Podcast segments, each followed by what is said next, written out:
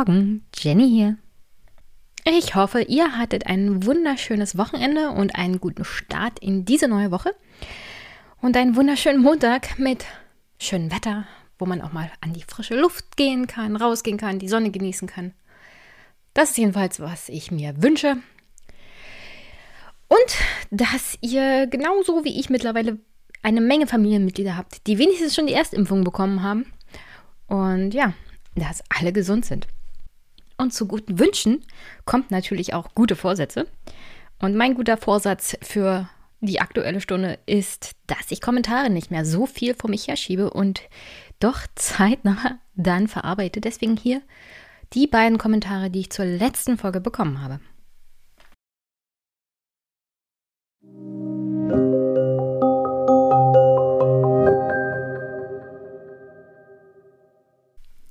Jonas hat geschrieben, Kommentar zu den Kommentaren. Bestes Beispiel für PolitikerInnenversagen ist die Tatsache, dass Scheuer es bald geschafft hat, die ganze Wahlperiode im Amt zu bleiben. Dem ist tatsächlich nichts hinzuzufügen, Jonas. David mal wieder schreibt, ich habe ja das Gefühl, dass Armins Führungsschwäche genau der Grund ist, warum sich einige Unionspolitiker hinter ihm versammeln, die einer anderen Logik folgen, weil Armin im Gegensatz zu Söder so schwach ist, kann man ihm viel besser auf der Nase herumtanzen. Dann wird halt Maßen auf einen vorderen Listenplatz gestellt oder sonstiges. Was will er tun? Sich öffentlich dagegen stellen? Seine Konkurrenten ausbremsen oder verhindern, dass sie einen Andenpakt 2.0 ausklamüsern? Strategisch ist das vermutlich nicht sonderlich clever, wenn man beispielsweise an seinem Mandat hängt aber es wäre auch fahrlässig, davon auszugehen, dass alle dort strategisch denken. Guter alter Egoismus kann ein genauso gutes Motiv sein. Stimmt, David, stimmt. Äh, ich werde die Tage mal wieder Albrecht von Lucke besuchen und sicherlich eine ganze Weile mit ihm darüber sprechen.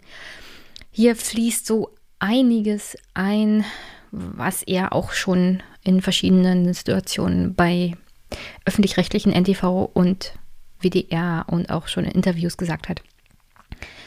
Es ist halt ein bisschen schwierig für die Union, jemanden gerade erst als Parteivorsitzenden gewählt zu haben. Die CDU hat aufgrund der Tatsache, wie groß sie im Vergleich zu CSU ist, natürlich immer als allererstes Anspruch auf den Kanzlerkandidaten. Es ist so ein bisschen das alte Denken an der Parteispitze. Das sind ja alles die Führungskräfte dieser Partei, also auch ähm, Männer und Frauen, die Angela Merkel schon eine ganze Weile begleitet haben in den letzten 16 Jahren. Und das Lustige ist, sie hat sich ja weder gegen Söder offenkundig gestellt, noch hat sie sich für Armin Laschet ausgesprochen. Also sie hält sich da komplett im Hintergrund und lässt die wahrscheinlich so machen, keine Ahnung. Aber egal, was sie machen würde, würde natürlich für eine große Diskussion sorgen. Und das ist etwas, um ehrlich zu sein, was Merkel vielleicht auch gar nicht will. Also sich da komplett rauszuhalten und für keine Seite auch nur zu blinzeln, ist, glaube ich, die intelligenteste Variante. Sonst würde alles irgendwie Angela Merkel abdiskutiert werden und dann hat kein Kandidat irgendeine Chance gehabt in dieser ganzen Situation. Aber natürlich ist es genauso ein Manko, nicht die Rückendeckung erstmal von der Kanzlerin zu haben für Armin Laschet. Vielleicht kommt es noch, vielleicht auch nicht. Wir werden sehen, der Wahlkampf wird ja noch lang. Und ja, da spielt Egoismus mit rein, da spielt die Überzeugung mit rein, dass man schon das Richtige für die Partei tut. Und wie gesagt, die Basis, die Kreisvorsitzenden der verschiedensten Landesverbände der CDU haben ja schon mehr und oft deutlich gemacht, dass sie nicht zwangsweise Söder für den Besten halten oder Friedrich Merz, da ging es ja damals auch um die Parteispitze, sondern dass Armin Laschet einfach immer, und das kam wirklich in den letzten Wochen und Monaten immer wieder hoch, einfach nicht für geeignet gehalten wird, den Wahlkampf zu gewinnen. Als Person, als Führungspersönlichkeit. Und wie sie da aus der Nummer rauskommen, wird ihr großes Rätsel bleiben. Aber wenn das hauptsächlich um Egoismen ging, naja, sagen wir es mal so. Die Leute, die das entschieden haben, haben alle ihre sicheren Posten, sitzen als Minister, als Abgeordnete oder im Bundestag und werden auch die sicheren Listenplätze bekommen. Die Leute, die sich ja hauptsächlich aufgeregt haben, waren die erstmal von der CSU.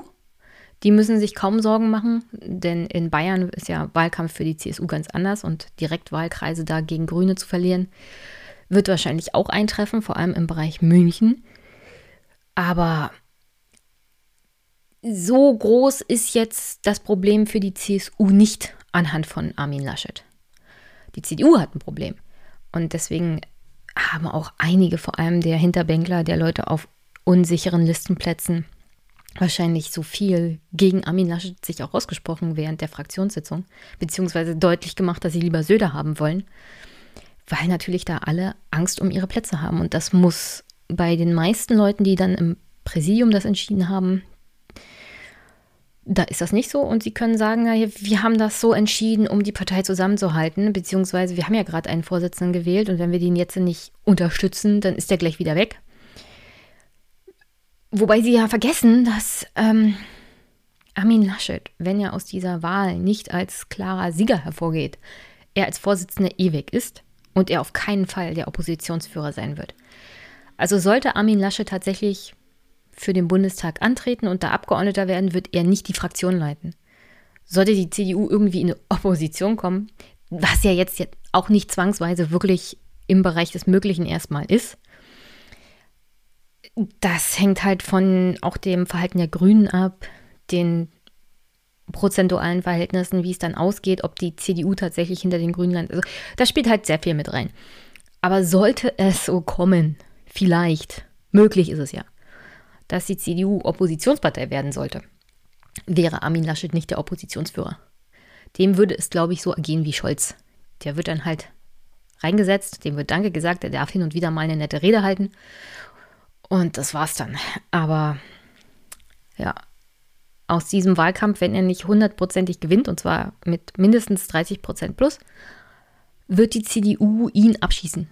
Und dann kann das Präsidium ihn auch nicht mehr beschützen. Also insofern setzen sie alles auf eine sehr, sehr, sehr unsichere Karte. Und ja, da fließt viel Egoismus, vielleicht auch falsche Einschätzung, Abwesenheit von der Basis mit rein. Ich meine, wie gesagt, ich habe es im letzten Podcast schon mehrmals erläutert.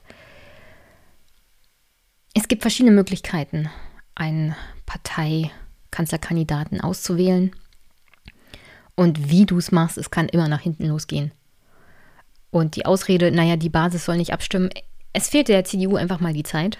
Sie hat sich auch nie wirklich bemüht, das Problem zu klären. Armin Laschet hat sich nicht aus der Deckung getraut, hat keine klaren Ansagen gemacht. Das machte die Situation für Söder noch einfacher.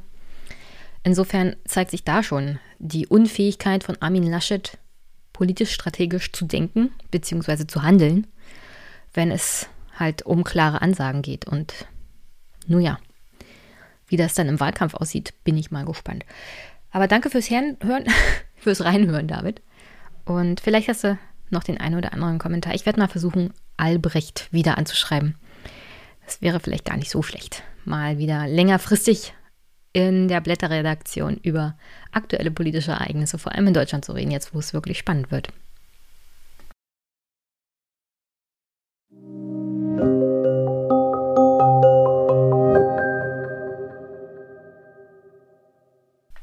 Die heutige Folge ist so eine Art Fortsetzung von der letzten. Da war ja Dustin Hoffmann zu Gast, der längere Zeit in Armenien und Bergkarabach zu Besuch war, nachdem dort der zweite Bergkarabach-Krieg war. Passend, leider Gottes, zu der Thematik war gestern, 24. April, Gedenktag am Genozid an den Armeniern durch das Osmanische Reich in der Türkei. Und sehr passend zu dem Anlass hat auch offiziell Joe Biden für die USA den Genozid an den Armeniern anerkannt. Das ist wirklich, wirklich beeindruckend, denn es ist etwas, was unsere Bundeskanzlerin nicht so richtig hinbekommen hat und auch einige führende Regierungsmitglieder sich dazu wirklich noch überhaupt nicht eindeutig positioniert haben.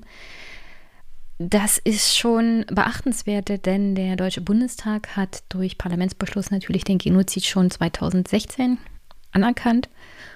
Bei der Abstimmung fehlten sehr auffällig wichtige Regierungsmitglieder, unter anderem der Außenminister, aber auch die Kanzlerin. Und als sie dann zu Besuch war in der Türkei, hat sie sozusagen Erdogan unter anderem auch mitgeteilt, dass was der, das Parlament entscheidet, ist ja nicht zwangsweise das, was der Kanzler entscheidet, äh, beziehungsweise in diesem Fall die Kanzlerin. So eine, also durch die Blume gesprochen, also das, darauf habe ich überhaupt keinen Einfluss, was das Parlament entscheidet. Sie wissen ja, Demokratie. Aber ähm, wir müssen uns ja an den Wirtschaftsbeziehungen von solchen Kleinigkeiten wie Anerkennung von Genozid und Haltung dazu nicht wirklich aufhalten lassen. Also deswegen Lob an die US-Regierung, an Joe Biden dafür, dass sie so klar Position bezogen haben. Etwas, was in Deutschland und Europa teilweise sehr lange dauert und manchmal nicht so klar ist. Vor allem das, was die Staatsoberhäupter betrifft, wie zum Beispiel auch in Deutschland. Ganz passend zu dem Thema auch weiterhin die traurige Botschaft, dass nach dem Bergkarabach-Krieg noch nicht alle Kriegsgefangenen von der armenischen Seite zurückgekehrt sind, beziehungsweise die Gefangenen, die Aserbaidschan während des Krieges gemacht haben, noch nicht nach Armenien zurückkehren konnten. Es sind laut aktuellen Zahlen um die 200 Menschen, die weiterhin in Kriegsgefangenschaft sind. Und wie ihr aus dem Gespräch mit Dustin vielleicht schon raushören konntet, wird es wohl so eine Art berechnender Zustand sein, der da auf Seiten der aserbaidschanischen Regierung ist, in der Hoffnung, dass man noch ein bisschen mehr rauspressen kann. Behält man Kriegsgefangene erstmal in Aserbaidschan, wobei die internationalen Regeln dafür eigentlich schon ziemlich eindeutig sind. Man hat Kriegsgefangene nach Ende der Kriegshandlung auch wieder auszutauschen bzw. zurückzuführen, sie menschlich und auch human zu behandeln und sie nicht zu verletzen, nicht zu foltern, nicht zu demütigen. Und ich weiß nicht ganz genau, wie es auf Seiten der armenischen Kriegsgefangenen ist oder war, aber dort sind sowohl alle Kriegsgefangenen wieder zurück, als auch die Tatsache, dass wohl, naja, Human Rights Watch jetzt keine negativen Berichte großartig über Armenien rausgelassen hat, sondern dass es besorgniserregende Berichte über Kriegsgefangene in Aserbaidschan gibt. Und die Tatsache, dass man halt weiterhin Menschen festhält, ist keine, also kein guter Zustand, um in irgendeiner Art und Weise Frieden zwischen Bevölkerungsgruppen herzustellen. Und die Situation zwischen Armenien und Aserbaidschan ist ja schon und so schon ziemlich schwierig. Das macht es nicht leichter. Und für meine Gästin Ashran, die aus Armenien kommt, in Deutschland studiert, hier auch journalistisch tätig ist, die gerade ein Buch schreibt, und zwar über die Erfahrung von kriegsgefangenen Armeniern in diesem Bergkarabach-Krieg. Das Gespräch hört ihr jetzt gleich. Sie geht nicht richtig ins Detail. Das wird dann in ihrem Buchthema. Das geht da um ihren Schutz, um den Schutz der Menschen, mit denen sie gesprochen hat. Und ihr könnt sie unterstützen, finanziell, weil sie noch keinen Verlag gefunden hat, der das Buch veröffentlichen würde. Aber sie ist schon kräftig am Schreiben. Geplant ist es für September diesen Jahres. Und ich hoffe, dass sie das Buch veröffentlichen kann und dass sie dann zurückkehrt in diesem Podcast. Das ist ein unglaublich beeindruckendes Projekt mit Mitte 20, wenn man selber eine Familie hat, die praktisch an der neuen Grenze wohnt zwischen Aserbaidschan und Armenien und wo man tatsächlich Angst haben muss, weil man guckt über den Berg und da stehen Soldaten mit Waffen. Das scheint mir alles also da kriegt man nochmal Perspektive auf das Leben, das man so hat. Und man kann sich fast gar nicht richtig vorstellen. Aber sie ist Mitte 20, hat mit Menschen gesprochen, die keine guten Erfahrungen jetzt in der Kriegsgefangenschaft gemacht haben.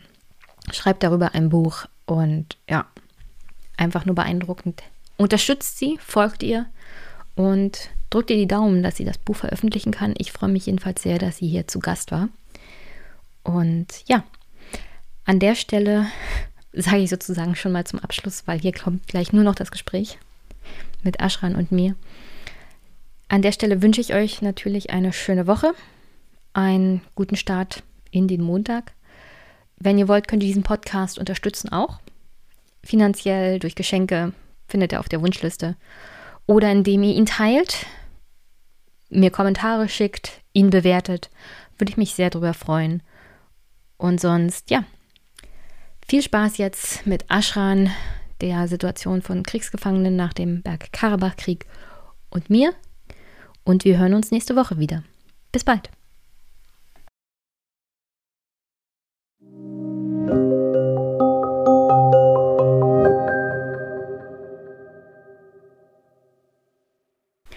Guten Morgen, liebe Hörerinnen und Hörer. Ich habe heute eine Gästin und zwar die Aschrin. Hi Aschrin. Hallo Jenny, danke für die Einladung.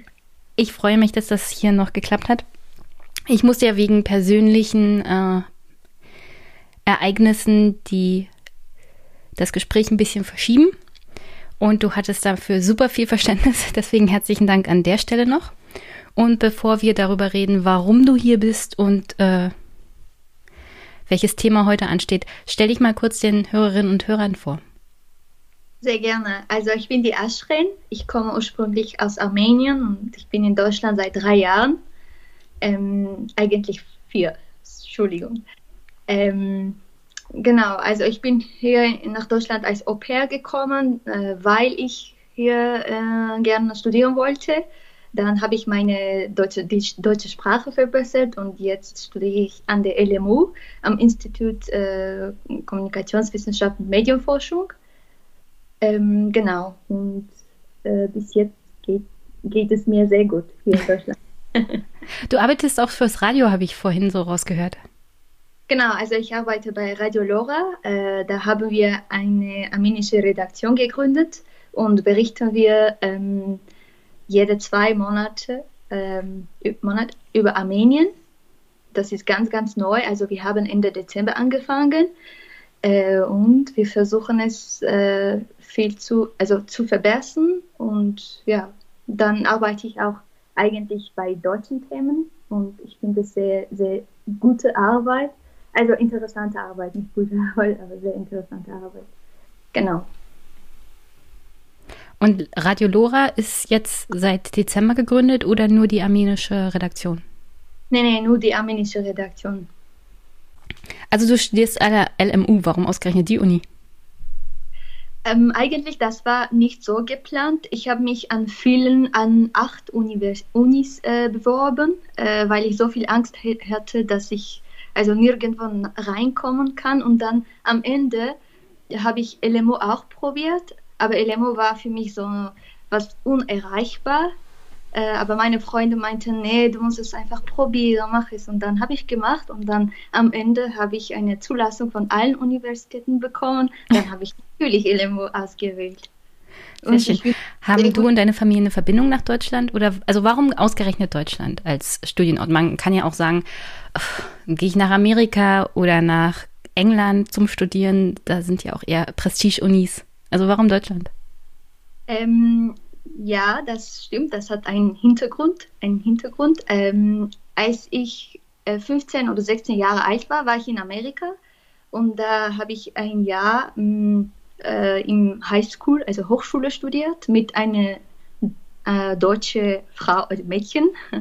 Und als sie immer mit ihrer Mutter per Skype äh, auf Deutsch geredet hat, war ich so begeistert und meinte, oh, die Sprache ist so schön, muss ich irgendwann lernen. Und da meinte ich, äh, da meinten wir später, okay, wann kommst du mich besuchen? Ähm, und dann so habe ich meine Liebe äh, für die deutsche Sprache entwickelt und dann natürlich auch ähm, über Deutschland habe ich viel von ihr gehört, äh, viel über die Kultur. Ähm, genau, und dann später habe ich auch die Sprache ein bisschen an der Uni gelernt, ausgewählt als meine zweite Sprache, weil ich an, in, in, Armenien ähm, als, äh, Translation, Translationswissenschaft äh, studiert habe und die deutsche Sprache war die zweite Sprache. Äh, genau, aber das habe ich absichtlich ausgewählt, weil ich wusste, dass später vielleicht versuche ich nach Deutschland zu kommen und hier mein Studium weitermachen.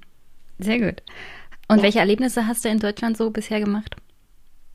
Also ich habe äh, Au pair gemacht, ein Jahr in Freiburg und dann habe ich noch sechs Monate mit äh, autistischen Kindern gearbeitet äh, in einem Klinikum.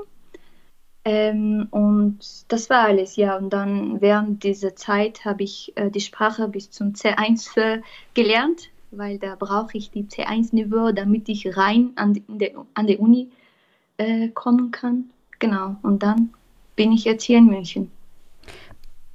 Besuchst du die Familie hin und wieder in Armenien? In Armenien äh, habe ich eigentlich erstes Mal im März besucht. Äh, nach so also diesen Jahren. März, 21. Genau. Ähm, das war sehr schön, weil ich die wirklich sehr, sehr viel vermisst habe und wollte einfach äh, ein bisschen Zeit mit denen bringen. Und dann, das war sehr gut geplant von mir. die Zeit war sehr, sehr schön, besonders nach dem Krieg. Ah. Äh, habe so viel Unsicherheit und so viele Fragen mit meiner Familie dann. Das hat mich äh, viel geholfen, damit ich hier mein Leben weitermachen kann. Also du hast niemanden verloren in deiner Familie während des Krieges? Freunden schon, aber von Familien nicht. Beiler trotzdem, wenn man Freunde verliert, ist das auch schlimm. Wie war das? Gab es Kontakt zur Familie während der Kriegszeit oder war alles an Kommunikation abgebrochen? Nee, Kommunikation gab es schon. Also ich komme ursprünglich in der Nähe von Bergkarabach, äh, das ist Süden, also von Khanzoresk. Da kann man googeln und sehen, wo das ganz genau ist. Ähm, äh, jetzt, jetzt sind wir eigentlich auf der Grenze mit Aserbaidschan. Nach dem Krieg sind wir geworden, äh, wollten wir nicht natürlich. Ähm, aber dann während de, des Kriegs mussten zum Beispiel mein Bruder und auch mein Vater äh, auf den Grenzen kämpfen, damit die, also ja, kämpfen einfach. Ähm, genau, und das war sehr, sehr schwierig. Also die, die, wollten auch nicht so viel erzählen, damit ich hier keine Sorgen mache. Und das war natürlich sehr, sehr schlimm. Es ist viel besser, wenn die Menschen einfach erzählen, was das für mich, also was die Realität ist, damit ich äh, nicht so viele ähm, Unsicherheit hier in Deutschland habe. Und ich bin eigentlich, ähm, sorry, dann damals habe ich nicht, also ich habe die Frage falsch geantwortet. Ich habe auch während Krieg, des Kriegs nach Armenien geflogen, und, aber für drei Tage, also mit einer Delegation nach Armenien geflogen. Ähm, Kannst du sagen, für welche Organisation oder? Das war organisiert bei AGBU, ähm, Armenien. Das muss ich googeln. AGBU, also nur für die Hörerinnen und Hörer, Aschrens Deutsch ist sehr, sehr gut. Aber hin und wieder hat sie ein Wort, wo sie mal nachgucken muss. Und ich denke mal, das können wir auch verzeihen. Ja, danke. Also LGBU auf Deutsch heißt ähm, Armenische Allgemeine Wohltätigkeitsunion. Genau, die haben uns organisiert. Also wir haben zum Beispiel Politiker aus, Euro, aus äh, EU mitgenommen, aber auch Journal Journalisten, damit die einfach vor Ort berichten können. Ähm, da habe ich auch Kerm Schamberger von München, äh, von der Linke, mitgenommen.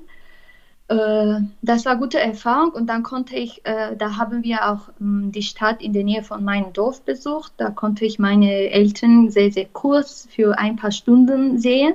Das war natürlich sehr schön. Ähm, genau, und dann bin ich erst im März nochmal dahin äh, geflogen, aber für längere Zeit halt.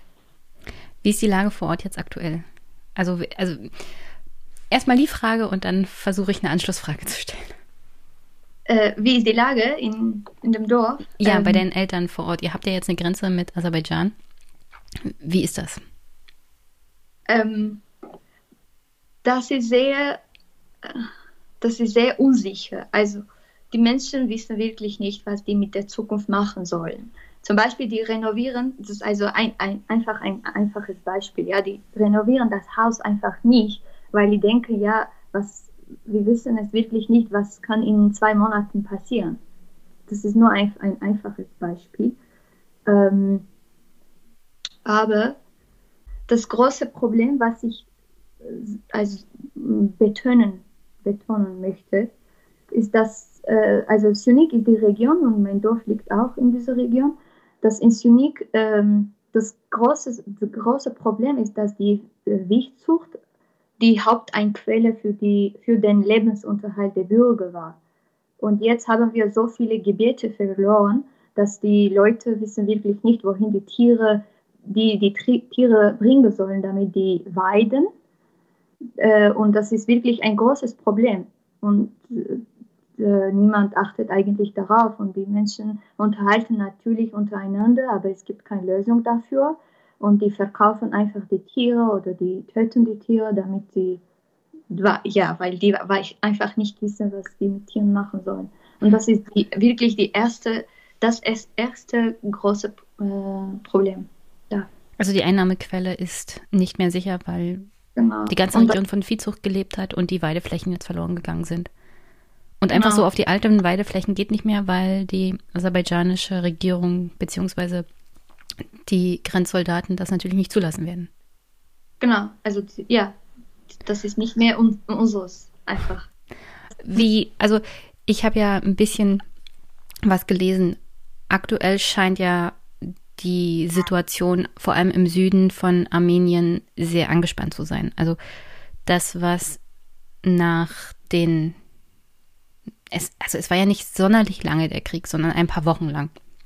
Was dabei rausgekommen ist, dass ja unter anderem Aserbaidschan hauptsächlich die Gebiete auch zurückerobert hat, die vorher Armenien besetzt hatte, die als Pufferzone vor allem um den, das Gebiet Bergkarabach herum waren und die ursprünglich auch Aserbaidschan gehört haben. Nur äh, der Süden, so wie ich das mitbekommen habe, soll ja hauptsächlich als eine Art Transistor, also als Handelskorridor sozusagen gelten. Und so wie ich das verstanden habe, was vor allem aus Baku kommt, ist äh, eher Drohung, so in die Richtung, Armenien soll den, das Waffenstillstandsabkommen einhalten. Sonst könnte man sich das halt mit Gewalt nehmen. Besteht die Gefahr, dass da die Lage in den kommenden Wochen nochmal eskaliert? Das ist eine sehr gute und aktuelle Frage. Ähm, das ist ja klar. Also zum Beispiel der, äh, der Präsident von Aserbaidschan sagt immer, dass sein Gesuch, also das ist Süden von Armenien, das ist unique, das gehört zu Armenien, aserbaidschanisch, also zu Aserbaidschan gehört. Und die Menschen warten darauf, wann wir den nächsten, äh, der nächste Krieg eskalieren de, weil der Präsident selbst bedroht, bedroht. Also es ist nicht, dass wir irgendwie daran denken, der, der sagt es Wort zu Wort. Und das ist für uns klar. Und die reden und über diese Korridor äh, reden ja jetzt viele, weil das ist, diese Route war ein frühzeitiger Traum von, also für die Türkei, Türkei und für Aserbaidschan. Und da soll auch äh, durch Tunik gehen. Zunächst einmal ist ge geplant, dass diese Straße für fünf Jahre unter russischer Kontrolle sein soll. Und jetzt habe ich die Frage, also was wird nach fünf Jahren passieren? Die Armenier ha haben keine Rolle und das ist für uns klar, dass nach fünf Jahren die, äh, diesen, also dieser Korridor einfach, zu, äh, einfach von der Türkei oder Aserbaidschan übernommen werden kann.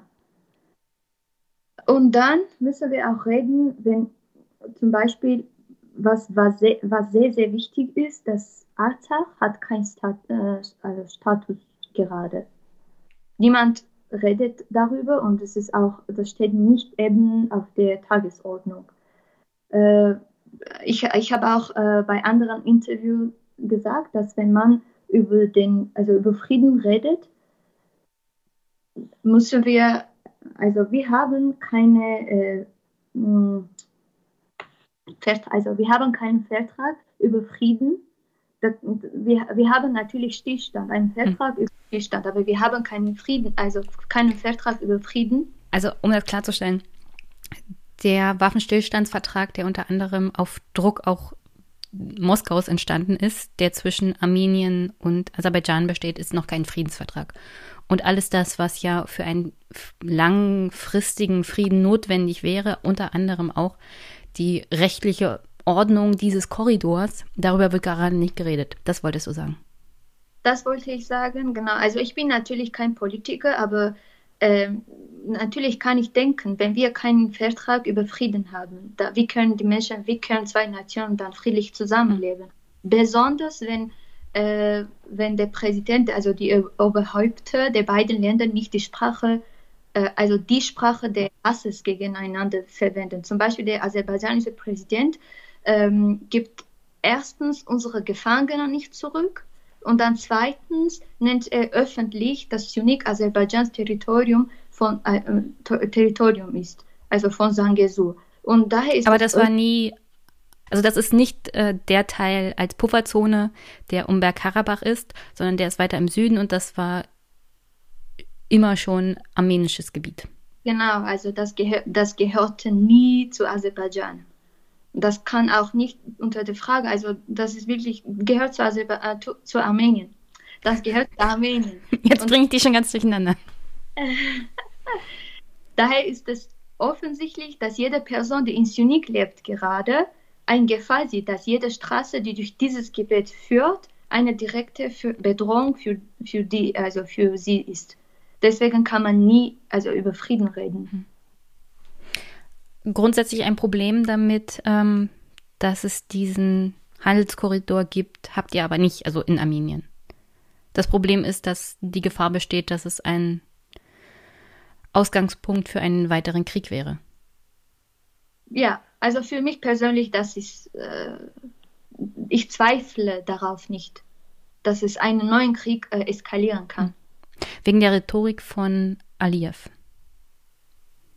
Ja, nicht nur, sondern dass einfach diesen Korridor ähm, und einfach Sangesur, also ein Traum, frühzeitiger Traum von der Türkei und für Aserbaidschan war und ist. Und die, die, äh, die ähm, verbergen heißt es, also die sagen es klar, die verbergen es einfach nicht. Die sagen, dass es äh, Sangesur zu Aserbaidschan gehört. Und natürlich, die Menschen sehen schon eine Gefahr und wollen, wollen keinen Korridor durch diese, äh, durch Sunik, diese Region. Du arbeitest ja journalistisch. Du hast ja sicherlich auch die Berichterstattung der deutschen Medien über den Bergkarabach-Krieg und alles danach mitbekommen. Was würdest du sagen? Ist das, also ist die Problematik des ganzen Konflikts entsprechend korrekt wiedergegeben worden aus deiner Sicht? Also ich möchte mich kein, äh, kein Journalisten nennen. Journalisten ich habe ja journalistisch tätig. ähm, äh, am Anfang des Krieges, wir waren sehr, sehr enttäuscht von den deutschen Medien. Also ich persönlich habe äh, ein paar Artikel von Süddeutsche Zeitung gelesen, äh, habe viel, viel, viel Kritik äh, da, daran gemacht. Also, äh, mit, also persönlich, ja, ich habe nirgendwo geschrieben, aber ich habe natürlich die Artikel gelesen und mich gefragt, warum, also woran liegt es, dass die, die Journalisten einfach so schreiben? Zum Beispiel, da habe ich, also die, was meine ich, dass es keine gute Recherche war. Zum Beispiel einmal haben die geschrieben, der Präsident von Armenien, aber wir haben, sind ja kein präsidentielles, äh, präsidentielle Regierung, wir sind ja äh, mit, äh, Vicepräsident, also Prime Minister. Wir haben Prime Minister. Also ihr habt Ministerpräsidenten sozusagen. Parlamentarische Regierung ja. sind wir. Also äh, Pashinyan ist sowas wie unsere Bundeskanzlerin. Genau, Kanzler. Ihr habt, ihr habt aber auch einen Präsidenten. Also in Armenien gibt es auch Präsidenten. Genau. Wie ich das mitbekommen habe. Der hat aber ein paar mehr Rechte und Pflichten als unser Herr Steinmeier, der ja Bundespräsident ist, aber der im Prinzip nur eine repräsentative Rolle spielt. Genau. Aber der Regierungschef ist Pachinian mit Ministerpräsident. Genau, also Premier, Premierminister heißt es, oder? Also Kanzler für uns in Armenien. ähm, Natürlich, das ist ein, also das ist nichts über den Krieg, aber das ist, das meine ich ja auch, das ist keine gute Recherche. Und dann viel, also viel über den Krieg weiß auch für mich persönlich nicht richtig, aber wir haben auch äh, zum Beispiel vor der äh, Süddeutsche Zeitung demonstriert äh, ein paar Mal und haben auch einen Brief äh, die gegeben. Also es war nicht, dass ich einfach ja in meinem Kopf denke, warum ist es so? Wir haben auch äh, ein paar also Schritte genommen, übernommen. Das wusste ich gar nicht. Darüber haben sie gar nichts berichtet. Ja, warum dann? Sollen die? Na, ich weiß nicht, ist schon, ist schon erstaunlich, wenn vor der Redaktion jemand protestiert, könnte man dazu ja wenigstens zwei Zeilen schreiben. Ja, äh, ich persönlich zum Beispiel habe hab auch ähm, ein paar E-Mails geschickt, dass, hey, wir machen Demonstrationen, vielleicht könnt ihr vorbeikommen und einfach darüber berichten und mit uns reden also mit Menschen reden, aber ich habe keine Aufmerksamkeit bekommen oder doch eine Antwort bekommen. Und der Journalist meinte, dass die nur über Sachen in München äh, berichten. Das fand ich sehr äh, überraschend. Ähm, aber auf die andere Seite muss ich ja sagen, dass äh, das war, dass die äh, Journalismus einseitig war für mich persönlich. Wie alt bist du jetzt eigentlich? 25. 25. Du bist im März jetzt nach Armenien gefahren, beziehungsweise geflogen wahrscheinlich. Ja. Und ähm, hast deine Familie besucht. Ich weiß, du hast unter anderem auch das dann getroffen in Bergkarabach. Ich soll dir schöne Grüße bestellen. Und ähm, erzähl mir mal von deinem Projekt. Du willst ja ein Buch schreiben. Äh, ja, ich bin, ich arbeite schon darauf, äh, mein Buch schon im September hoffentlich zu erstellen, also zu veröffentlichen. Die Idee kam, mm, kam deswegen, weil ich einen Bekannten habe, also einen Freund, guten Freund von mir, der selbst in Gefangenschaft war mhm. vor dem Krieg. Äh, vielleicht sollte ich hier an der Stelle noch erwähnen, dass es ein Buch sein soll über die Erlebnisse der Kriegsgefangenen des Zweiten Bergkarabach-Krieges, weil ich das jetzt natürlich nicht erwähnt hatte. Also das ist schon heftiger Stoff, würde ich sagen. Äh, das, das fühle ich eigentlich erst jetzt, dass es ein, wirklich ein heftiges Thema ist. Und wieso habe ich das gemacht? Natürlich äh, finde ich auf jeden Fall sehr, sehr wichtig und ich mache es weiter. Ähm, aber die, die Effekte oder die, wie schwer ist es, fühle ich, ich, fühle ich erst jetzt und nicht während, des Interview, während der Interviews oder während, weil ich, äh, während ich in Armenien war. Der Grund, äh, wie ich gesagt habe, liegt an meinem, einem Freund von mir, äh, der kommt aus Nerkin-Chodoresk und der war in Gefangenschaft im Juli 2020. Und das, das war sehr, sehr hart für mich. Ich konnte, also, ich konnte nie mir vorstellen, einfach in, in der Gefangenschaft zu sein, während ich in München wohne, so ein reiches Leben, würde ich sagen. Ich habe alles, also mein, mein Leben ist zurzeit gesichert, ähm, aber emotionell konnte ich, also ich konnte es einfach nicht akzeptieren. Und als, als der Krieg angefangen hat, habe ich mich wirklich sehr viel mit diesem Thema beschäftigt, weil die Nummer von Gefangen, Gefangenen äh, gestiegen wurde. Ähm, wir haben, keine Ahnung, ähm, schon Ende Oktober so viel mitbekommen, dass es so viele Gefangenen von der, Aser von der Aseris äh, in Aserbaidschan sind. Äh, dann habe ich eigentlich einen Film angeschaut, das hat äh, das äh, das ist über israelische Soldaten, die in Syrien gefangen, äh, gefangen geworden sind, äh, in, in der Hände von Feinden heißt es, wenn ich mich nicht irre. Und dann habe ich mir äh, gedacht, okay, ähm, das ist sehr interessant. Also ich, ich frage mich, ja genau, äh, konnte es, also wer, wer, würde über diese Situation, also über die Gefangene einen Film machen oder ein Buch schreiben, dann, ich, dann habe ich mich an den Stellen äh, gefunden, okay, wenn mich nicht, dann wer?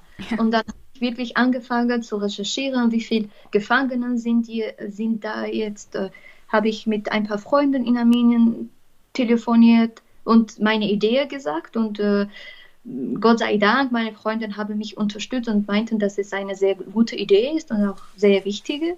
Und dann habe ich die Idee so entwickelt, dass ich einfach äh, Anfang März, nachdem ich meine Prüfungen abge abgegeben habe, einfach nach Armenien geflogen bin und äh, und ja, von 2. März schon, März schon mit den Interviews angefangen habe. Hm.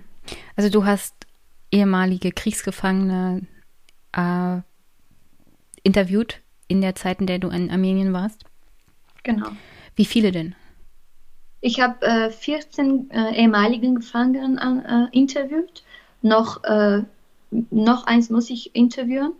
Und also online, weil als ich da war, ist sie zurückgekommen, aber halt nicht nach Armenien, sondern nach Beirut, weil sie eine Armenierin aus Beirut war, Lebanon. Ähm, deswegen muss ich jetzt online machen. Aber das ist, äh, also die, das ist sehr, sehr wichtig, weil es eine Frau ist und sie wurde auch sehr lange in Gefangenschaft äh, geblieben. Deswegen möchte ich sie unbedingt interviewen.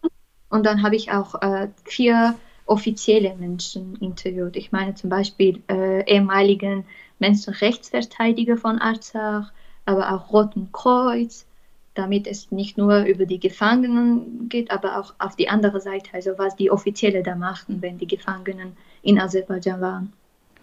Und das waren bis auf die Frau aus Beirut alles Soldaten oder auch Frauen, Männer, Zivilisten? Ja, also ich habe eigentlich, ich versuchte eigentlich mehr auf die Zivilisten zu achten, weil für mich logisch war, dass die Kriegsgefangenen während des Kriegs gefangen äh, werden können. Aber Zivilisten, das kann ich nie akzeptieren und nie verstehen. Deswegen habe ich ja ungefähr fünf bis sechs, sechs äh, Zivilisten äh, interviewt, aber dazu auch äh, Kriegsgefangenen. Hm. Und was haben die so erzählt? Was ist ihnen widerfahren während der Gefangenschaft in Aserbaidschan? Ähm, jede Person in Gefangenschaft hat, äh, hat eine also sehr einzigartige Geschichte mit mir geteilt. Das schätze ich wirklich sehr, also wert, sagt man. ähm, weil für den ist es auch sehr, sehr schwer, darüber zu reden. Auf, einmal, auf der anderen Seite ist es schwer, aber auf die andere Seite ist es auch schön, weil die dann äh, also erzählen und hm. beruhigen sich viel mehr. Ähm, Vielleicht kann man es beim Erzählen auch verarbeiten. Genau. Und für mich, was sehr, sehr überraschend war, dass ich bin ja eine junge Frau und die waren meistens ältere Menschen oder auch Jugendliche. Aber für mich, das war sehr wirklich wertschätzend, dass die mich so viel vertrauen und so viel ausführliche, also so ausführlich über die Geschichten erzählen, nicht nur wie die in die Ge Gefangenschaft geraten sind, sondern auch während ein bisschen über den Krieg, also wie sind, also das, ganze, das ganze Prozess, wie die in Ge Gefangenschaft geworden sind. Und das, äh, die Geschichte, wie ich gesagt habe, war sehr einzigartig. Ähm, ich kann jetzt keinen Namen also nennen, bevor mein Buch äh, veröffentlicht wird, äh, weil ich das versprochen habe, hm. Dass ich äh, den Namen nicht sagen kann. Aber die Geschichten, also jede Gefangene hat äh, physische Gewalt erlebt. Äh, es, den, den, Unterschied liegt nur, äh, liegt nur an äh, Niveau, sagt man, also wie stark die von den Aseris äh, behandelt geworden sind. Es gab Menschen, die, äh, die äh, getötet geworden sind. Ich habe zum Beispiel ähm, zwei ehemaligen Gefangenen interviewt. Eine Frau, eine ältere Frau, deren Mann getö äh, getötet geworden ist. Die sind zusammen in der Gefangenschaft geraten und der Mann wurde getötet. Und ich habe eine, einen Mann interviewt, deren Sohn wurde in der Gefangenschaft getötet. Ähm, genau. Und das finde ich einfach äh, Unrecht. Und was ich viel schlechter finde, dass die internationale Gemeinschaft, Gemeinschaft so, so ruhig ist, einfach darauf nicht achtet oder wenigstens keine großen Schritte macht. Hm.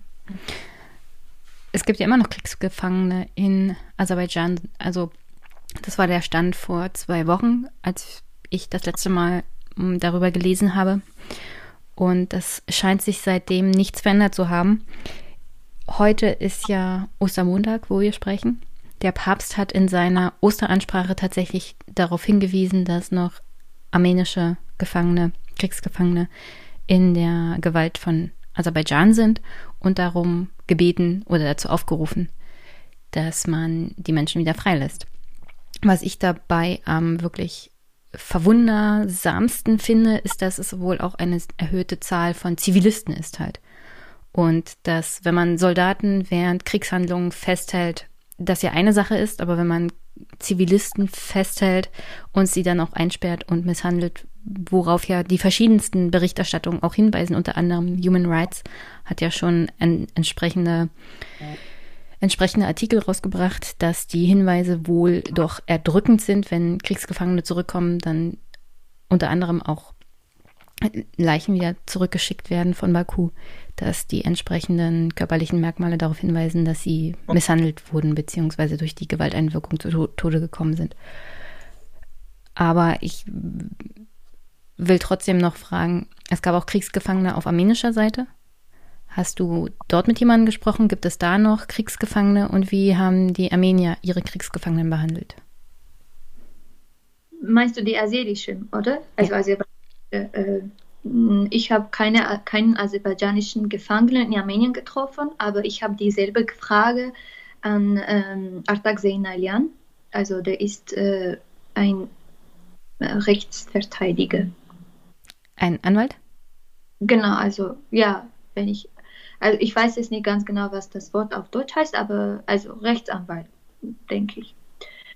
Äh, also diese Frage gestellt, aber nicht nur ihn, sondern auch der, der ehemaligen äh, Menschenrechtsverteidiger von Arzach. Die meinten, dass also der, die erste, also der ehemalige Menschenrechtsverteidiger hat auf diese Frage nicht geantwortet und meinte, dass, es, dass der nicht, nichts weiß und der Unabwachsene meinte, dass bestimmt nicht, wie die Aseris äh, unsere Gefangenen behandeln. Das kann ich aber, darüber kann ich nichts sagen, weil ich mit meinen Augen nichts gesehen habe. Hm. Aber was ich hier ganz, ganz wichtig zu erwähnen habe, ich habe eine Familie in Armenien besucht, die, die sind die Familie Zakanian. Warum erwähne ich das? Weil in 2014 der 17-jährige Simbat Zakanian von den aserbaidschanischen Saboteuren Dilgam Askerov und Shahbaz Kuliev getötet wurde. Und äh, als die 44 plus 1 Gefangenen im Dezember zurück nach Armenien kamen, entlassen wurden, forderte Aserbaidschan die Freiheit dieser beiden Mörder. Das ist sehr, sehr wichtig, weil die, wir tauschen unsere Gefangenen mit Mördern, mit den Mördern. Zwei Mördern. Ich kann mir jetzt vorstellen, wie viele Gefangene wir in Aserbaidschan haben, dass sie einfach mit zwei Mördern 44, 45 äh, Gefangene uns zurückgeben. Das heißt, wir haben immer noch mehr Gefangene. Weißt du, weißt, verstehst du, was ich meine? Hm. Also weiß man ungefähr, un, wie viele Gefangene in, sich in Aserbaidschan noch aufhalten? Gibt es da offizielle Zahlen oder mm Pi mal Daumen Schätzung? Mehr als 200 sagt Human, uh, Human Watch, aber Human Rights Watch. Human Rights Watch, aber ehrlich gesagt, ich habe keine offizielle Nummer, weil ich mit dem Menschenverteidiger, Menschenrechtsverteidiger von Armenien noch nicht äh, gesprochen habe. Also den werde ich immer noch äh, von hier in München online machen, weil der keine Zeit in Armenien hatte. Aber wir würden es auf jeden Fall machen, weil ich in meinem Buch auch Statistiken schreiben möchte, über Statistiken schreiben möchte und auch äh, also über die, die Menschen, die, also die Gefangenen, die ich interviewt habe, deren Sachen, also ausführlicher, noch ausführlicher und aber von anderer Perspektive. Nicht nur, was sie mich er, mir erzählt haben, sondern auch, was die Rechtsanwälte daran denken. Was glaubst du, müsste passieren, um genug Druck auszuüben auf Aserbaidschan, damit alle Gefangenen freikommen? Sanktionen. Bis jetzt hat, hat irgendjemand eigentlich die Türkei oder die Aser, also Aserbaidschan äh, äh, punished. Sanktioniert, bestraft? Sanktioniert, genau, bestraft bis jetzt? Nein. Die Gefangenen, also jeder Gefangene, fast jeder Gefangene, okay. Kann jetzt nicht jeder sagen, weil ich die Geschichte, also nicht alles weiß, aber ich kann bestätigen, dass wenigstens zehn Gefangene, die ich interviewt habe, meinten, dass die erste Person, die die getroffen haben während der Gefangenschaft, nicht keine Aserbaidschaner waren, sondern Türken waren. Also die haben die türkische Fahne gesehen und die in einige Beispiele meinten die, diese, die Soldaten auch, dass sie Türken sind und jetzt über jetzt geben die ähm, Gefangenen an, an Aserbaidschan. Und das ist natürlich. Ja, hast du Fragen? Ja, was machen Türken in dem Krieg zwischen Armenien und Aserbaidschan um Bergkarabach? ja, Welche Rolle haben Sie da gespielt? Ist es eine Überraschung für dich? Das wurde auch bestätigt. Also für mich nicht, aber das ist jetzt eine naive Frage für die Hörerinnen und Hörer. Du musst es ihnen sagen. Ja, also die, Tür, äh, die, Tür, die Türkei hat direkt an dem Krieg teilgenommen und das wurde auch bestätigt. Das ist nichts, das ich jetzt einfach von mir aussage, sondern das wurde auch äh, bestätigt. Und die, die, die ehemaligen Gefangenen meinten das auch. Und die meinten, zum Beispiel unsere Soldaten waren ja sehr, sehr jung. Äh, von 18 bis 19-jährige Soldaten haben an dem Krieg äh, gekämpft. Und die ehemaligen Gefangenen haben mir erzählt, dass als die in gefangen geworden sind, die Türken waren ungefähr, also die Soldaten waren ungefähr äh, 30 bis zu 35, also sahen so aus und die waren sehr äh, gut trainiert, sehr gut vorbereitet. Und das finde ich einfach Unrecht in der Seite, dass in der Sicht, dass bis jetzt niemand einfach über dieses Thema redet und keine Sanktionen, noch nicht keine Sanktionen stattgefunden haben. Vielleicht, wenn, wenn einmal würde das passieren, dann wiederholt er sich einfach nicht. Also ich kann dir sagen, als Deutsche, die die deutsche Politik kennt und die Rolle von Deutschland in der Europäischen Union, würde es keine Sanktionen geben. Und um ehrlich zu sein, ist das sehr, sehr frustrierend, weil die Türkei, also nicht die Türkei an sich und nicht die Bevölkerung an sich, sondern die türkische Regierung, vor allem Erdogan, durchaus Sanktionen verdient haben. Und ich würde auch sagen, Aserbaidschans Regierung unter Aliyev hat mehr als Sanktionen verdient. Und ich kann halt auch nicht persönlich nachvollziehen, warum das von der europäischen Seite noch nicht gekommen ist. Außer die Tatsache, dass ich halt weiß, welche wirtschaftlichen Interessen an der Türkei verbunden sind und an Aserbaidschan unter anderem, weil ja da auch Gas- und Öllieferungen kommen. Und ja. Wir das haben ist ja auch schwer frustrierend auch für jemanden, der sich mit dem ganzen Konflikt beschäftigt hat und äh, gesehen hat, wie Politiker unter anderem dazu aufgerufen haben, beide Seiten sollen sich doch bitte friedlich einigen. Und ja, und die ja, wie gesagt, die Weltöffentlichkeit eigentlich immer zuguckt und den mit dem größten Stick, beziehungsweise mit dem größten Baseballschläger, der hat dann recht. Und das war es dann. Und das ist sehr, sehr frustrierend. Ich denke, dass Aserbaidschan selbst weiß, dass es keine Sanktionen geben kann. Äh, deswegen, deswegen verurteilen einfach die groß, großen Mächte, aber mache ja nichts. Deswegen jetzt hat er unsere Kriegsgefangenen einfach als Terroristen bezeichnet und gibt einfach die nicht zurück mehr.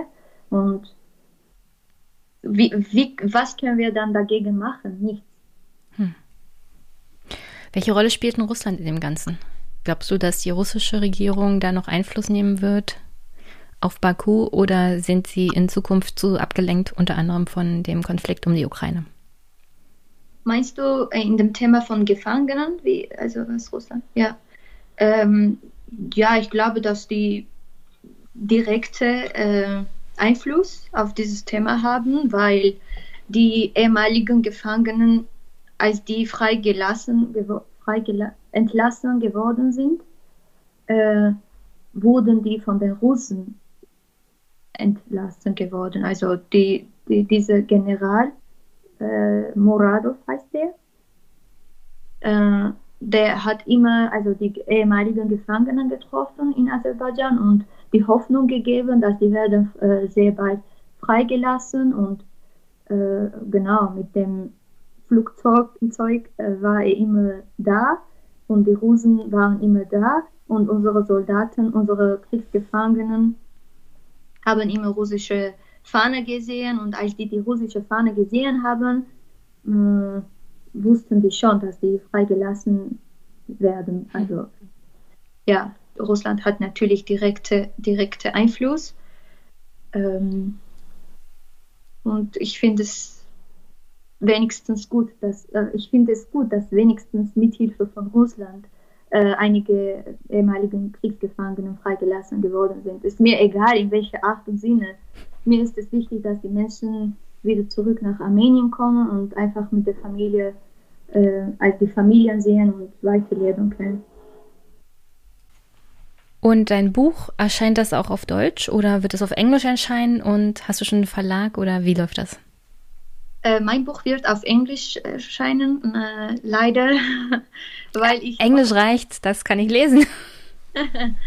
genau, aber hoffentlich, äh, das kriegt so viel. Ich hoffe, dass es viel Aufmerksamkeit äh, bekommt und dass es auch Menschen geben werden, die es auf Deutsch übersetzen können. Ähm, also, du bist natürlich herzlich willkommen, wenn es erschienen ist und wenn ich es gelesen habe, darüber zu reden hier. Auf Deutsch natürlich. Ich müsste es dann nur auf Englisch lesen. Würde mich nämlich sehr, sehr freuen. Ist vielleicht das falsche Wort, wenn es um so ein Thema geht. Aber ja. dass wir dann auch detaillierter über deine Erfahrungen und diese einzelnen Gespräche und Schicksale reden könnten. Ich wollte eigentlich hier in diesem Punkt nochmal mich bei dir und auch bei vielen deutschen Medien bedanken. Ich war eigentlich und ich bin immer noch sehr überrascht, äh, wie viel Aufmerksamkeit äh, dieses Thema bekommen hat. Ich habe auch ein Interview zum Beispiel an äh, Deutschlandfunk.de gegeben, an dir und Radio Lora natürlich und ein paar äh, Interviews immer noch äh, sind geplant. Ich finde es äh, wirklich, ich bin sehr, sehr dankbar dafür, dass dieses Thema so ähm, nicht erläutert ist. Naja, das, das Problem daran ist ja, dass der Konflikt nicht vorbei ist und mhm. Frieden in der Region, wie du schon angedeutet hast, so schnell nicht kommen wird, weil auf beiden Seiten sehr viel Hass ist. Und den zu überwinden wird, also so wie ich das aus den Gesprächen mitbekommen habe, fast unmöglich sein, aufgrund der Art und Weise, wie die Situation halt vor Ort ist und wie man miteinander umgeht und wie viel Vorurteile auch auf beiden Seiten gegen die andere Bevölkerung herrscht. Ich will hier auch keinem die Schuld geben, es ist halt, wie es ist. Und man darf sich halt in dieser Situation aber auch nicht verstecken und wegschauen, weil hm, ohne Russland hätte die Situation genauso gut ganz anders ausgehen können. Dann hätte Aserbaidschan wahrscheinlich weiter vorgedrungen und es wäre vielleicht sehr, sehr blutig geworden. Insofern könnte man schon fast dankbar sein, dass die Russen dann gesagt haben, hier ist Feierabend. Ja, das kann ich nur bestätigen. Also ich, ich als Armenierin, als ich nach Stepanakert gefahren bin, da habe ich viele russische Truppen gesehen, natürlich äh, viele Positionen von Russen in Stepanakert, also das, das, ist die Hauptstadt von Arzach. Da habe ich auch äh, ein paar, ja, viele russische Fahnen gesehen und das war für mich sehr ungewöhnlich. Und das hat äh, in einer Seite sehr, also sehr tief weggetan und auf die andere Seite war ich auch bin ich immer noch sehr froh, dass die Russen einfach den Krieg äh, gestoppt haben. Äh, sonst würden wir viel, äh, viele Gebiete verloren, aber auch viele Leben ver verlieren. Äh, und dafür bin ich auch natürlich dankbar, wenn man sagen kann. Schwieriges Thema, schwieriges Thema. Ja. Also nochmal die Frage, hast du einen Verlag? Äh, ja, sorry. den Verlag, äh, den Verlag. Jenny, Expertin im Ablenken. den Verlag, oder? Den Verlag, ja, dein Verlag. Für das Buch. Ähm, den Verlag habe ich noch nicht. Ähm, Genau, weil ich wirklich nicht so viel Zeit, wenn ich einfach so viel Zeit mit dem Verlag, mit dem, ob ich einen Verlag finde, ob ich eine Unterstützung finde, würde ich dieses Programm wirklich nie anfangen können. Deswegen hätte ich nicht anfangen können. Deswegen habe ich einfach darauf nicht geachtet und einfach angefangen. Jetzt mache ich immer noch weiter. Aber während der, der äh, Recherche, äh, Interviews, nee, Vorbereitung, Journey. Ach, Reise. Genau. Während der Reise äh, habe ich zum Beispiel Dustin getroffen, Olaf getroffen und die haben mich viele Hoffnung gegeben, dass die mich am Ende unterstützen werden. Das stimmt. Auch, also bei Dustin ja, habe ich gar kein Bedenken, genau. dass der die unter die und, Arme greift. Ja, auch. Äh, ich wusste, am Anfang kann ich nie wissen, also wirklich nicht wissen, ob es äh, erfolgreich sein kann oder nicht. Aber ich habe es einfach angefangen, ich mache es immer noch und ich werde es bis zum Ende machen. Und ich bin mir sicher, dass während der äh, Reise sozusagen äh, noch viele Menschen darauf achten werden, noch viele Menschen unterstüt mich unterstützen wollen und dann natürlich am Ende finde ich einen Verlag. Habe ich große Hoffnungen. Äh, wenn ich, äh, Selbstveröffentlichung geht ja auch. Ist bloß teuer. Ja, ich weiß. Aber ich habe auch eine Spendeaktion organisiert. Das äh, steht den, auf. Also Facebook. wenn du da einen Link hast, schick dir den, schick mir den mal. Ja. Dann schicke ich, also dann stelle ich den in die Shownotes und die Hörerinnen und Hörer können ja durchaus mal 5 Euro genau. spenden. Danke, ich danke dir. Ähm, und bis jetzt habe ich, äh, also den Ziel habe ich so 5000 Euro ungefähr äh, gegeben und ich habe zum Beispiel 1400 Euro schon gesammelt. Das ist nicht schlecht. Bis September habe ich immer noch Zeit und je mehr ich darüber rede, desto mehr Aufmerksamkeit bekomme ich und keine Ahnung, daran denke ich wirklich nicht so viel. Äh, ich möchte erstmal die Arbeit machen, damit ich später, wenn ich zum Beispiel mich bewerbe, also an irgendwelche Stipendium oder Stiftungen bewerbe, da kann ich auch, also kann ich die Arbeit zeigen und sagen, mhm. ja, okay, ich habe die Arbeit, ich brauche jetzt eure Unterstützung und dann wird es klar, also wird es bestimmt funktionieren. Ich drücke dir auf alle Fälle die Daumen. Du bleibst einfach mit mir in Kontakt. Es würde mich wirklich sehr, sehr freuen, wenn das Buch im September rauskommt wenn ich eins kaufen kann und wir drüber reden, weil mir ist ja vor allem bei diesem Thema wichtig, dass man auch mal über die Geschichten der einzelnen Opfer redet und ihnen Namen gibt. Und es tut mir leid, dass das jetzt aktuell noch nicht möglich ist, aber das würde mich sehr, sehr freuen. Ich danke dir, Jenny, und ich hoffe, dass bis September werden alle, alle Gefangenen von Aserbaidschan entlassen äh, werden. Vor allem Ge gesund und lebendig. Genau. Äh, und dann kann ich also viel mh, mm, fro froher, nein, froher heißt es, also viel happier. Fro fröhlicher? Genau, fröhlicher darüber reden, viel ausführlicher äh, darüber reden und einfach äh, das Thema als äh, nicht so belastet. Genau, und als äh, Moment und als Vergangenheit hm. beachten. Also auf dieses Thema als Vergangenheit beachten. Genau. Gut. Wir haben es nicht ganz auf eine Stunde geschafft, aber ist ja auch nicht so schlimm. Es ist Ostermontag und du hast ja durchaus eine kleine Pause verdient, beziehungsweise nehme ich mal ganz stark an, du arbeitest jetzt voll weiter. Hättest du noch eine Botschaft an die Hörerinnen und Hörer? Äh, Botschaft. Mm. Also eine Message. Ja, ich möchte, dass die, die Hörerin, besonders hier in Europa, äh, wissen, dass, dass das Leben, was wir hier leben, ist sehr schön.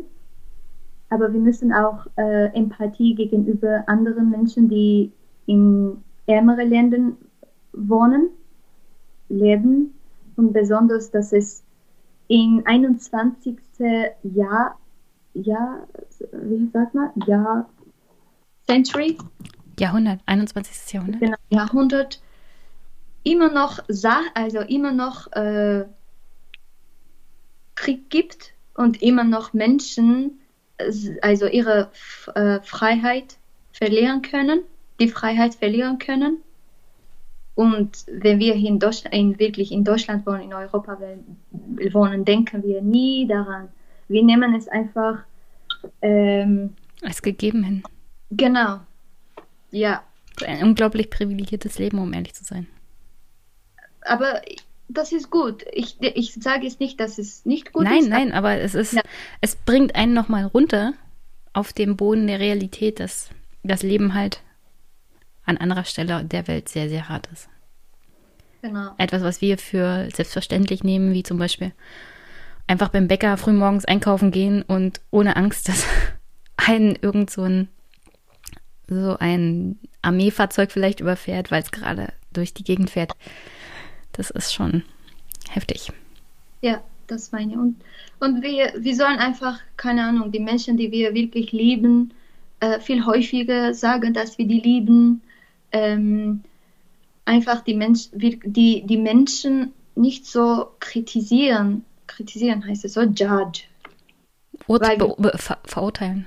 Verurteilen wirklich, weil wir, wir wissen nie, wie, was die, die Menschen da erleben oder erlebt haben. Hm. Hm.